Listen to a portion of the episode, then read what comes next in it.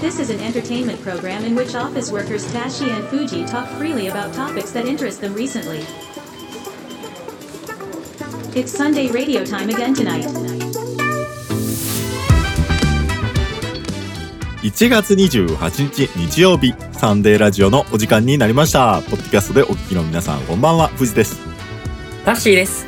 この番組は明日から長い一週間を迎える日曜日の夜に世の中の当たり前にとらわれない社会人の僕たちが最近気になる話題について自由気ままに好き放題おしゃべりするエンターテインメント番組です。自由気ままにお話できるというね、えーそのタッシーさんあほんまや。はあの振りで、えーはい。すごく僕もオープニングトーク喋りやすいんですけども。はい。えーとですね前回、えーはい。この番組ね、えー一発目の収録で、えー国民年金の追納の話をしたんですけどもはい。あのねちょっと喋り残した裏話っていうのがありましてねはい。はい。ね、あの今年はねこの番組はい一個一個ネタを片付けていこうと思ってるわけですよ私。なんか冷蔵庫の中に一週、一週間ちょっと食べ残しのやつを。そうそうそうそう冷蔵庫からもう一回今、レンジでチンして、あの、もう一回食べようとしてるわけですね。そういうこと、はそういうこと、あの、腐りかけたナスから食べようやないかと。えーそういう話でございましてね。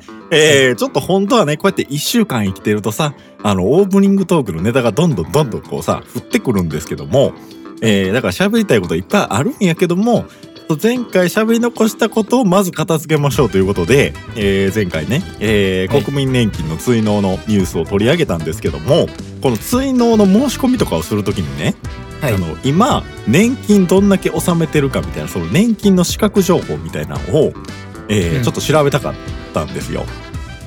で、はいそういうのってちょっとどうやって調べんねやろと。で前回あのお伝えした、えー話で言うとですね、えーまあ定期的に年金定期便みたいなハガキが来るんですよ。あのー飽きますね。うんはい。どんだけ払ってるみたいな。ただ、えーちゃんと公的にそういうなんていうの自分の支払い情報がどうか、えー将来年金今の換算やとどれぐらいかみたいなこうちゃんとしたあれを調べようと思うとどうやってこうし情報入手すればいいんだろうかというのが気になっていてですねでググってみたわけですけどもはい。どうやら最近ねマイナンバーカードがあれば、えースマホでそのあたりを全部こう情報入手できるらしいとはい。いう情報をね、えー見つけたわけですよ。でダッシーさんにちょっと聞きたいんですけどもはい。マイナポータルって知ってますか？知らん。聞かれても。マイナポータル知らんの？いやいや、いや、どうせあんたもあの、一週間前までそれ知らんかったくせに、急にドヤ顔でなんか知らんのを言われても。そうやな俺も俺も、まあ、1週間前とは言わんけども年金を調べようと思って初めて知ったんですよダッシーさん言われる通り。うん、でこのマイナポータルっていうのが何かっていうとまあ要はその行政のねうん、手続きっていうのをオンラインでできますよと。うん。で例えばまあ保険証に関する情報とかさ自分の所得に関する情報とかまあほんまいろんなその行政に行ってさわざわざ今までこう用紙を発行してたやつをうん。オンラインで全部こう入手できたりしますよみたいなまあそういうサービスなんですよ。うん。で、まあ、今日はねそのサービスがどうこうっていうことを言いたいわけじゃなくてですねうん。このサービスがいかに面倒かとうん。えーいう話なんですよ。うん。で、えーとね、まずこのマイナポータルっていうのは、うん、あの要はポータルサイトなんですけども、うん、あのスマホにアプリとしてダウンロードもできるわけです。うん。うん。で、えーまずアプリをインストールしますと。うん。で初回登録作業というので自分の持ってるマイナンバーカードとそのアプリ、ポマイナポータルのサービスを紐付けますと。うん。でそこからログインしてあなたのポータルサイトです。まあまあ個人情報が出てきますっていう話なんですけどもうん。うん。ログイン作業ですよ。うん。ログインを押すとねマイナンバーのまず暗証番号4桁を入力するわけですよ。うん。はいはい。で4桁入力してまあ大体さいろんな今時まあいろんなそういうねアカウント作ってログインみたいな作業って当たり前になってきてますけど大体パスワード入れて終わりやんか。はい、そうですね。このマイナイナポータルっていうのはこのパスワードを入れた後にマイナンバーカード読み取りっていう作業があるんですよ。うん。でそのマイナンバーカード読み取りっていうのは、えー要はスマホにねあのお財布携帯のサービスとかあるじゃないですか、まあ、NFC とかっていうあのチップが入ってさそれでピーってやるやつねうん。あれとねマイナンバーカードをこうかざしてんで読み取るんですよでねこれが何が厄介かっていうとですねマイナンバーカードおそらくですよ。これ僕の予想ですけどこのマイナンバーカードに埋め込まれたチップっていうのがうん。多分ねそんな大きくないんですよ。うんうん。すごい小さい。でうん。スマホに多分入ってる NFC のチップも多分そんな大きくないですよ。うん。だからストライクゾーンがめちゃくちゃ狭いんですよこれ。うん。照合する時の。うんうん。でしかもスマホによってこのちょうどいいストライクゾーンが違うというか要はうん。チップが埋め込まれてる場所が違うわけでうん。もう全くどこにかざしていいかわからんいう状態なんですよ。うんでそんなんやってたらきりないからさうん。いろいろこう調べてたんですよこれ。どうやってかざすねんと。うん じゃああのすごい政府もすごい大変なことしてるなって思うんやけども直近多分ね何年か分からへんけどうん。ほぼ全種類のスマホのパターン分けしてね。うん。スマホとマイナンバーの位置関係を図で資料として出してるんですよ。説明書みたいな、このスマホの機種の場合はマイナンバーカードの角度はこれでで、えー、とスマホの位置はこれぐらいみたいな。うんうん。でそれを自分の機種のパターンを探してマイナンバーカードの向きを決めてうんうん。で、えーやっとそれで合わせられるっていう。うん。めちゃくちゃ大変やんかと。でこれいかにこれストライクゾーンが狭いかっていう分かるほんまどんだけ狭いかっていう話なんですけどうん認証してくださいみたいなスマホの画面が出るやん。うんでこうかざす時にストライクゾーンピッてあった時にうんスマホの画面が認証中って変わるのね。うんうん今カードを動かさないでくださいみたいな。うんでだからそこから5秒ぐらいかかるんですね認証までに。うん。でその5秒間でカードをもう1ミリ2ミリ動かしてアウト。うんうん。いやどんだけストライクゾーン狭いのっていう話なんですけど。これって多分カードも携帯物やしうんスマホも携帯物やからうん。おそらくこういうことになるんやろうけどもやっぱ世の中にキャッシュレスが溢れてる中でさうん例えば電車の改札とか自販機のね、うん。あのピッて買うやつあるけどさうん。それがこんなストライクゾーンやったら大変なことになると思うんやけどもうそれは相手側がまあ携帯物じゃないからまああるうん程度精査広く売っとけばええやんっていう話やったんかもしれないけどん。この携帯とカードの場合はこれものすごく相性悪いんじゃないのと。年寄りの方これできんのみたいなね、えーそういうところがものすごく気になったん。ですけどもまあいずれにせよですね、えー結局はあの先週ねあの真面目な話をね、うん。えー取り上げたわけですがうん。結構タッシーさんあの国民年金の追納の話はですねうん。結構あの僕の方にリアクションが来てまして はい。あの、はい。老後の老後の資産形成に関して私はこう思います僕はこう思いますみたいな、うん えーそういう感想が、うん。うんえーちらほら私の方にね、あのうん。届いておりまして、えー結構割と皆さんあの真剣にね、えーこういうこと考えてるんやっていう驚きとともにですねあ、うん。我々のラジオこんなになかなか真剣な番組あの話をしたことはあんまりなかったですけども、えーそういう話をしたら結構そういうリアクションがあるんやなと、うん。えーいうところでね、えー皆さんのこの資産形成のあり方みたいなのもね、えー参考に聞かせていただいたということで、うん。えー私自身とても、えーうん。参考になりました。はい。えーいうところで、えー2024年、えー番組名が変わってですね、はい。えータッシーさん我々も少しあの真面目で有益な話ができ始めてるんじゃないかと。はいはいはいはい。少しは社会のためになってきてるんじゃないかと。はいはい。いうことで、えー先週に引き続き、えーこの番組を大阪中に、えー広めるという目標変わらず、えーうん。やっていきたいと思いますけども。はい。はい。今日も、えー30分やっていきましょう。はい。もうだいぶ今のでなんか10分ぐらい取られて、俺らさ さ3点ぐらいなんかこの話、話脱線させたいなと思ったんですけど、俺もこれ結構やばいなと思って、なんかちょっともう脱線力がなくなってきたというか、はい、ちょっとやりましょうか。はい。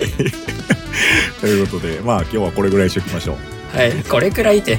本題に進みます。えーこのポッドキャストでは24時間休みなしでリスナーの皆様からのお便りを募集しています。番組トップページに掲載しておりますお便り本のリンクからあなたのお声をお待ちしております。また SNS から番組のご意見ご感想も受け付けています X やインスタグラムなどから「ハッシュタグサンラジ」をつけて投稿してくださいそれでは今夜もサンラジスタートですタッシーさんお願いしますはい、お願いします。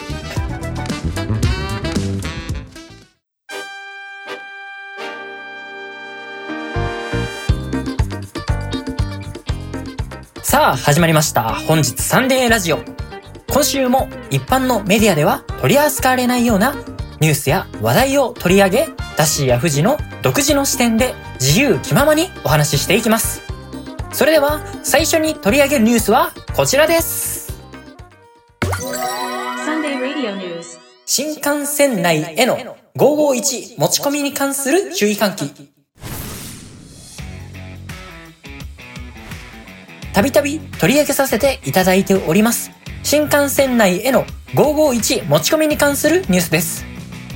1月8日、タッシー氏が関西から関東へ戻る新幹線で、タッシー氏の座席後方で551を持ち込んでいる乗客を目撃したようです。しかし、持ち込んでいる方が結構可愛かったため、タッシー氏は生還し、特に注意しなかったそうです。しかしながら、皆様、今一度サンデーラジオ的ルールの読み込み、及び遵守をお願いいたします。はいということで、えー、我々そんなあのルールは発行しておりませんけども。あれ？箱根なかったでしたっけ？はい。俺た、たびたびなんか物申してた気はするんですけども。はい。あの。そんな政治的な番組じゃないんでね。はいはい。そんなに、あの、発行してはないんですが、はい。あのーこの番組をね、いつもあの、お世話になってるリスナーさんの皆さんには、えー伝わってるかと思うんですけども、まあ、タッシーさんがこの551の社内への持ち込みに厳しいもんでして、たびたびね、えーこの2、3年かけてあの、注意喚起がうんうん。タッシーさんの方から出されていると。うん、じ、地道にえね、えなんかあの、駅前でティッシュ配るような感じで地道にやってますよ。ということで、えー今回ちょっとタッシーあの、551ね、うん。あの、まあ、持ち込み、そんだけ厳しいタッシーがですね、うん。持ち込んだ人が可愛かったからって、ちょっとあの、ちょっと許しちゃうっていうのは、それはもう、おっさん心ですか？おっす、いや、あの、可愛いってのはほんまにあの、なんやろ、子供のあの可愛らしい感じじゃなくてあの、美、美人の方やね。美人の方。美人の方やね。それもっとあかんな。なんでなんでなんで。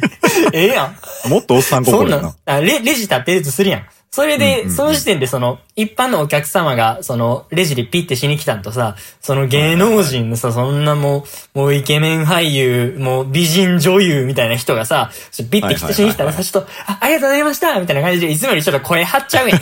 それと一緒やん。だから俺もう、初め、これ、新幹線乗った時、これ後方、うんうん？んこれ551の匂いやぞこれ誰や誰や誰やと思ったんですよ。で、それで、うんうんうんで、まあ、匂いのする方向を見、見ました。真後ろです。で、まあ、はじめは、あの、その、551っていうもう紙袋で持ち込んでるんですよ。で、そこにあの、シューマイ、んで、豚、あ、シューマイじゃないわ。豚まんで餃子も入ってます。パッて顔見たら、あれ？可愛いやんみたいな感じで、うん、許すみたいな感じになったんですよね。あの、551の話なんですけども、うん。あのさ、タッシーさん、うん。びっくりやぞ。どうしたんですか？京都駅の551の場所が変わってるの知ってるか？あーえ、じゃあ、京都駅に551めっちゃあるからさ。そうやななんともそう言え今の言い方悪かったな。あの、京都駅の、うんあの、新幹線の改札のね、ん。はい。のうん。551がさ、うん。気づいたら、うん。真向かいに移動してると。そ、ちょっと、え、び、び微妙に移動っていうことですか？対面に移動してんねん。あの、え、お土産屋さんやったんやあの、き近鉄のあの乗り場の近くやろ？あ、そうそうそうそう、近鉄の乗り場の近くに、うん。要は近鉄の改札ってってさ、右側にお土産屋さんあるやんか。うんうん。その隣に551あったやろ？うんうん。今それなくなってて、うんあの、新幹線の改札側に移動してんねん、551。あ、そうなんや。そうそうへそうそう。あの、そうなんや真向かいに移動したんよ。うん。え、じゃあそ551のが、もともとあったところはどうなってんの？もともとあったとこ今何もなくなってんねんな、確か。えー、そうなんや。なんか閉鎖してシャッターしてるかなんかあ、そうなんや、そうなんや。へあえ。の、551真向かいに移動してて、うん。衝撃やんか。うん。で、これなんでやと？調べたら、うん。あの、どうやら、あそこのね、551ってさ、よく考えたら、うんものすごい列、うんすごい並ぶの、やっぱお土産とか、それこそ多分車内に持ち込んでるんやと思うんやけども、うん。あの、ちょっとあの、名古屋とか東京帰るときに、うん。最後買って帰ろうかぐらいの感じでやっぱ並びはるんやと思うんやけどもね。うん。あの、ものすごい行列で、うん。と、もう、場合によってはその人通りをこう、はばかむような、うん。えーすごい列ができてるんですけど、うん。今回の551その対面に移動したことによって、うん。結構その、店自体がちょっと広くなってですね、うん。あのー店員さんがその、なんて言うんでしょう、接客というか、そのお会計するスペースもちょっと広くなってるんで、うん。人の吐きが良くなったというかですね。うん。えーまあその辺改善したっていうことなんですけど、うん。よくよく調べるとね、うん。その551、その移転したうん。初日から3日間だけうん。2200円以上買った人におう551のオリジナルトランプがうん。551個限定でプレゼントされてたらしいとおううん。いう情報を1週間前に見つけてですね、うん。だしもらった？もらってへんやん。もうすでに関東おりますがな。ええー。めっちゃ欲しないか？トランプ。うん。うん。うん。551のうん。うん。あの、メニューの写真がさ、トランプになってんねん。うん。うん。うん。私、だあの、アメリカの大統領選もありますさかいにね。あの、トランプがまた再、再選するかもみたいなニュースもありますさかいにね。うん。そうや。まさにそこよ。うんいや、まさにそこでちゃうねんけどさ。うんあの、あたりトランプ欲しいいう話だけど、うんあのトランプつながりいうことで。はい。そう。このさ、俺らどんだけこのね、えー明日から仕事やん時代から通じて、うん。あの、551を取り上げてきたか。この番組としては俺とタッシーどっちかがトランプをさ、うん。これ入手しとかなあかんかったやろと。うん。それ絶対富士の役割やん。物理、物理的っていうか、その場所的に考えて。大変申し訳ございません。はい。ちなみにさ、その俺、あのーお母さん情報ではな、あ、私のね、あのーキャッシュレスが全然進んでないんよ。ククレジットあ NG。確か、あの、そういうパスモとかの交通系 IC がギリいけるレベルやん。か現金かやねはいはいはいはいはい。こんだけ、その、はじめオープニングもオープニングもあったけど、あの、キャッシュレスの時代やのに、あの、少なくとも移転、移転する前はそうだったんですよ。ああ、だからな、うんえ、それなんかあれかな？もしかしたら、でも場所の都合でそれできひんってことないよな、多分。うん、だから、まあその、移転することによって、うんそれも進んでいるのかな？っていうことはちょっと、私ちょっと不思議に思ったんあどう、どうな、どうなってんのかな？っていうことは思ったんですけども。あー。あの、こんだけ喋ってて、あの、僕買ったことはないんですけどね、そこで。あ、私も、あ、まあそれ聞いてるんで、だからもうそれ、お母さんがその帰省するたんびになんかその話してくるんですよ。うんうん。あ別にボケてるわけじゃないんですけどね。なんか、この時代やんが、あそこ全然あかんわ、みたいな。はいはいはいはいはいはい。お母さんあそこで多分、あそ、あそこで買ってるんでしょうね。でもなんかほら、別にあそこで買わなくても、京都市民では関西にに住んでる京都駅をよく利用する人たちでなら別にあそこで買わなくても、あの伊勢丹の中にも入ってるし、あの地下のポルタの中にも入ってるしっていうことを知ってるじゃないですか。うんうんううん。ん、だから、まああそこで買ってないんですけども、うん。なるほどなるほど。まあ、ほんじゃ、あの、たし、ああの、お母様に、はい。一度あの、もしあの、お話聞けるようであればですね、ちょっとその辺どうや、どう進化してんのかどうかちょっとまた教えてください。そうですね。はい、かしこまりました。はい。というところで、じゃあ次のニュース行きましょうか。はい、次のニュース行きましょうか。はい。番組テーマソング、頑張る君へのサブスク配信がスタート。今月1月20日、富士氏が、ポッドキャストサンデーラジオのために書き下ろしたテーマソング、頑張る君へが、全13にも及ぶストリーミングサービスのプラットフォームから一斉に配信されました。本楽曲は YouTube チャンネルゼロからカンパニーの主催するイベントゼロからコンピトリビュートアルバムに収録されており今後3年間にわたって配信されるということです皆さんぜひご視聴ください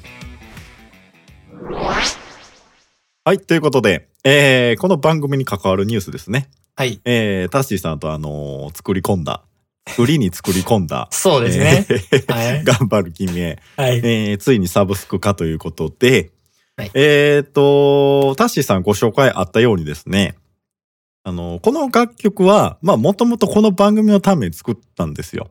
はいで、えータッシーさんと夏休みにレコーディングとか行ってやね、うんまあ、いろいろこう、二人でこう、作ったんですけども、ゲスクのために作ったと思ってた いや、全然採用されてへんやん。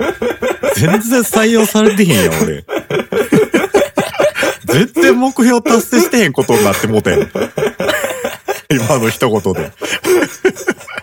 気持ちよう喋ってんのにさ。ゲストのその、フフジテレビのプロデューサーが、その、なんやろ？あの、よ、夜遊びの曲か、この俺らの曲か、うんこの二つで最後まで最後まで悩んで、結局夜遊びの歌をちょっと採用したんやと思ってた。うん。いやいやいやいや、ちょっと、あの、気持ちよう喋ってんのに全然目標達成してへん話になってもうた、今。えー、話を戻しましてですね。はい。えーっと、まあ、この番組のために作ったんですね。はい。で、えー、ただ、ちょっとこの番組だけで配信するのもちょっともったいないなと思って、はい。あの、ちょっと何かしらね、世にこう配信したいなと、えーいうふうに思ってですね、うんえーこのタッシーさんご紹介あった、えーゼロからカンパニーコンピレーションっはい。ていうね、これ何か簡単に言うと、まあ、あの、こういう音楽制作を、えーやってる人たちに向けた、まあ、YouTube チャンネルがあるわけですよ。で、その YouTube チャンネルが、そのゼロからカンパニーっていう YouTube チャンネルをね、えー運営されてる方がおりまして、まあ基本的に動画の内容としてはまあそういう音楽の作り方に関するね、えー初心者でもわかる音楽の基礎講座みたいなのをこうコンテンツにして配信してくださってるんですけども、えーその方が、その YouTube の配信だけじゃなくてね、こういうイベントを開催してはるわけですよ。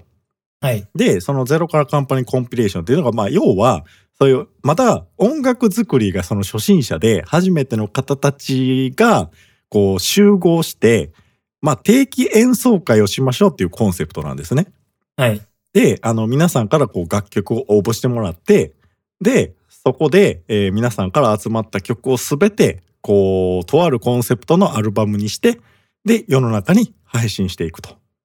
で、えータッシーさんがまさに紹介してくれたように、まあ、トリビュートアルバムということで、まあ、いろんな、えークリエイターの皆さんがこう集合してね、えー配信はい。っていうことで、えー一応ですね、配信するのに、あのーはお金がかかるんですよ。こういうのって基本。はい。こう、ポッドキャストとか、我々がやってるあの、サンデーラジオみたいに、ポッドキャストはあの、無料でね、うん。すべてこう、配信ができるんですけど、まあ、音楽に関しては、あの、そういう配信をする会社、配信をする会社に、こう、お金を払わないといけないとうん。いうことで、えーまあ、年間いくらってかかってくるので、まあ、うんそんな、やっぱ永久的に上げるっていうのはなかなかね、うん普通の素人では難しいと。うん。いうことで、えー今後3年間、えー配信、えーするという形になっておりますと。はい。で、一応、この今回収録されたアルバムのコンセプトがね、えーラブソングっていうコンセプトやったんですよ。うん。あれ？で、ここでタッシーは多分うんってなると思うけど、うん。あの、あの、これ、ここだけの話ですよ。こうんここだけの話、このアルバムを、こう、応募するときに、うん。過去の自分へのラブソングですと。うん。あ、なるうほど。まく言う、うまく説明して出したんですけども、はい。まあ、それで、あの、まあ、普通にラブソングって囚われ方自由なんで OK ですと。うん。えーいうことで、まあ、なんとか、えー配信と。なるほど。はい。まあ、こういうね、あの、定期演奏会を開催してくださるというのはとてもありがたくって、まあ、参加者同士のこう交流とかもできたりしますし、うん楽曲を作る機会をこう与えてくれるみたいな、そういうやっぱサービスをやってくださってるので、うん。あの、音楽家としてはすごいありがたいなと思うんですけど、うんうえ一応このイベント定期的に、定期演奏会ということで定期的にやってて、うん次回が2月29日の締め切りで、うん。えー次回のテーマは挑戦というね、うん。えー新しいまたコンセプトで、えーうんイベントが開催されるんですけども、うん。またちょっとそちらにも僕はちょっと投稿しようかなと、今まあ作ってるとこなんですけども。うん。うん。まああのいずれにせよ、えーうんこのゼロからカンパニーコンピレーションで、えー調べていただくと、うん。えー皆さんに、えーこの楽曲をお聴き、えーすることができる。ただ、まあ、このポッドキャストで流してるんでね、あの、うんこれを聞いてくださってる方はもう聞いてくださってるであろうとうん。いうことなんで、えーまあそこはいつも聞いていただきありがとうございますなんですけども、まあはいそういう、えーニュースがありましたよというところですね。はい。じゃあ、はい次回の、まあ、その、富士さんが作曲される曲のタイトルは、なんか挑戦する君へとか、そんな感じですかね。そうです。悩ましいな。な何で調整するかよね。あた、たしなんか案ないなんか何、何でもいいらしいのよ。あ。挑戦すれば。うんうんうんうん。何に挑戦するその歌詞で挑戦するのもいいし、うんメロディーで挑戦するのもいいし、うん。なんか楽器？こんな楽器？タッシーさんがボイ,、ボイスパーカッションやってるみたいな。あちょあ。ちょくちょく入れるとかそういうのでもいいしさ。うんうんうんいや、何でもいいから挑戦してくださいなんで、ああ。うん。なんか、まあそのいいやん。ちょある意味ちょっと一つボケを入れるということで、その挑戦違いということで、K-POP 風ななんか音楽にする。ちょっとあの、お過去、過去の自分へのラブソングとはまたこの質が違うこの、韓国語をちょっと入れるみたいな、あの、なんか、あったやんなんか、少女時代みたいな感じで、チンチャ、チンチャ、チンチャン、あったあったチンチャンみたいな感じで、ちょっと韓国語を入れて、これ、ただ、その韓国語を入れるっていうのは一つ挑戦かもしれへんで、でも。その、日本人としてうん。韓国語で歌いましたみたいなのはいいんじゃない？ああ、なるほど。うん。うん。なんかそれは一つ挑戦やと思うけど。はい。はい。ということで、えー、すいません。あの、このニュースを取り上げていただきましてありがとうございます。はい。では、えっ、と、皆さん、ぜひご視聴してみてください。さて、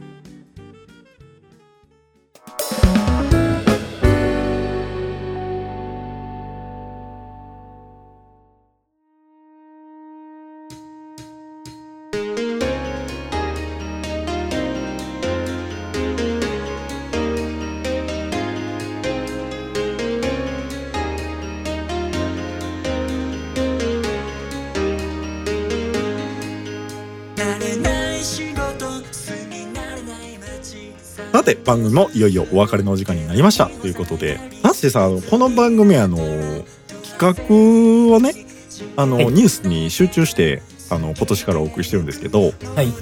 体感時間変われへんな。まあそうですね。じゃあ、一個一個のニュースに対して、もっといろいろ喋ろうと。前はそのニニュースに対して確かにうん私がいろいろ読んでましたけどそれに対してはいのそのツッコミどころ所感あうんうんうんう。んのがそちょっとそのす少なすぎるっていうことで今回は今年はとりあえず今年はニュース一本で一本釣りでいこうぜっていうふうに言ったんですけどもでやっぱそのその一つ一つのやっぱニュースにやっぱ皆さんでまあ今回富士もちょニュース原稿結構書いてもらってるんですけどやっぱ一つ一つにやっぱこう思い入れがあるようで、まあ、そのなんていうんですかねその思い入れがあるのを、まあ、このニュース一つ一つにこう語るっていうことをしてるんで多分体感時間が変わらないんだというふうに思っております。はい。いや、そうですね。いや、本当に変わらんなと思って、え、もう30分かよっていうね、うんうん。えーそんな感じなんですけども、ちょっとあのね、もう尺は尺なんで、はい。あの、もう終わりに近づいておりますので、えー今日も、えーこの辺で、えー終わりにしたいと思います。はい。はい。ということで、えー今週も最後までご視聴いただきまして、ありがとうございました。ありがとうございました。えーサンデーラジオ次回はですね2月4日日曜日、えー夕方6時からの配信になります。